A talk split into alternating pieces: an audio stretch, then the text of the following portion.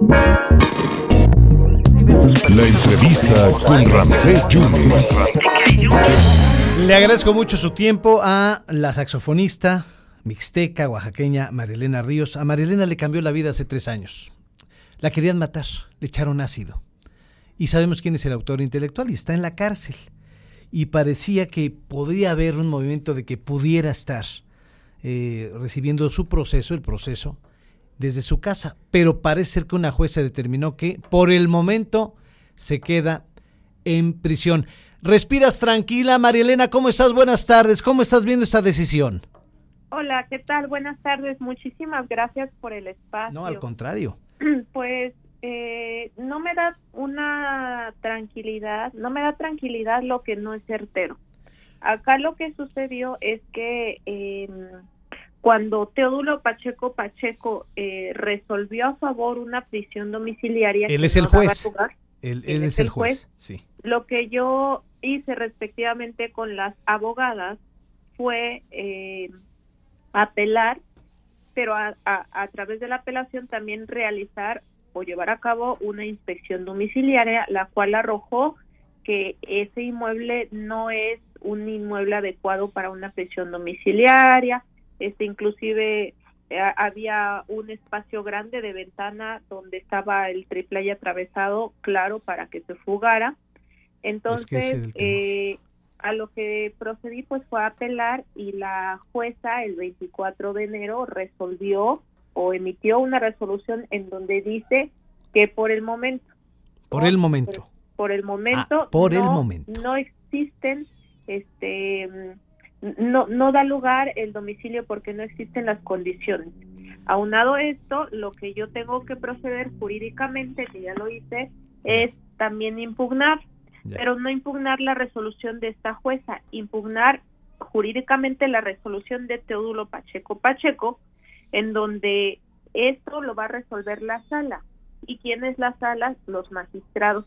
Entonces, no es algo definitivo, yo agradezco mucho el respaldo del presidente López Obrador, pero sin embargo eh, hay poderes... En y del gobernador también se pronunció el gobernador Jara en, Oaxaca. Bueno, yo yo lo que te puedo decir es que yo vi unos videos, tengo entendido, de acuerdo a, una em, eh, reunión virtual que tuve con la secretaria de Seguridad Ciudadana, la maestra eh, Rosa Isela, en donde me hizo de conocimiento que el gobernador también emitió un informe eh, en donde también acreditaba que este mm, domicilio no es adecuado para una prisión domiciliaria. Por eso se frenó. En ese sentido, eh, por algunos días, no sé cuántos, pero tampoco no es mucho, no sé. No fue definitivo, Marilena, entonces. No, no, no es definitivo y eso es lo que eh, quiero aclarar, por favor, eh, porque eh, yo entiendo, yo, yo he tenido que aprender algunos conceptos jurídicos porque esto es mi proceso, pero pues desafortunadamente a veces no se expresa con el lenguaje correcto o no se da el, el contexto completo de la situación y entonces se empieza a desinformar y se empieza a dar por hecho en este caso de que él ya no va a salir cuando está en veremos todavía porque el amparo se tiene que resolver. ¿Sigues teniendo miedo, María Elena? Sí, por supuesto, por eso lo estoy denunciando a cada momento, con en todas partes, con todos los que me ayudan. Gracias, gracias por ayudarme, porque eh, si me quedo callada me matan y nadie se va a enterar. No, no. Si lo denuncio es porque quiero vivir, quiero que viva mi familia, quiero tener un poco de paz, quiero tener un poco de tranquilidad, un poco porque definitivamente la vida te cambia. ¿Por qué? Porque si sale, porque sale, puede hacerte lo que quiera. A ver, tu, agresor está en la cárcel, Marilena, pero no, no ha sido juzgado, todavía no hay juicio de, este asunto de tentativa de feminicidio. No, porque el proceso no ha llegado mm, después de tres años y medio no ha podido llegar a la etapa intermedia ya que él ha solicitado una cantidad exorbitante de amparos, los cuales buscan frenar, frenar, porque lo que como em, jurídicamente no les asiste la razón, porque él, él fue ya procesado, eh, no les asiste la razón y lo que ellos quieren o él quiere es que yo me canse, la apuesta al cansancio. Ya. Entonces sí es muy difícil y yo creo que las mujeres y también los hombres que han estado en un proceso eh, donde son víctimas entienden perfectamente que es someterte a una violencia institucional de por sí, porque es la naturaleza y el pan de cada día en México, pero pues también es un desgaste físico, emocional, económico, familiar, porque las víctimas indirectas pues es su primer entorno, que es la familia. Entonces son muchas situaciones que, que probablemente no se ven y que ustedes pueden ver en redes sociales o en videos a María Elena bien enojada porque da rabia y todos tenemos, todas tenemos derecho a tener esta digna rabia, pero no es sencillo, no es sencillo. Eh, a mí me habían comentado en algún momento, oye María Elena, ¿y cómo le haces? Pues ya tocas.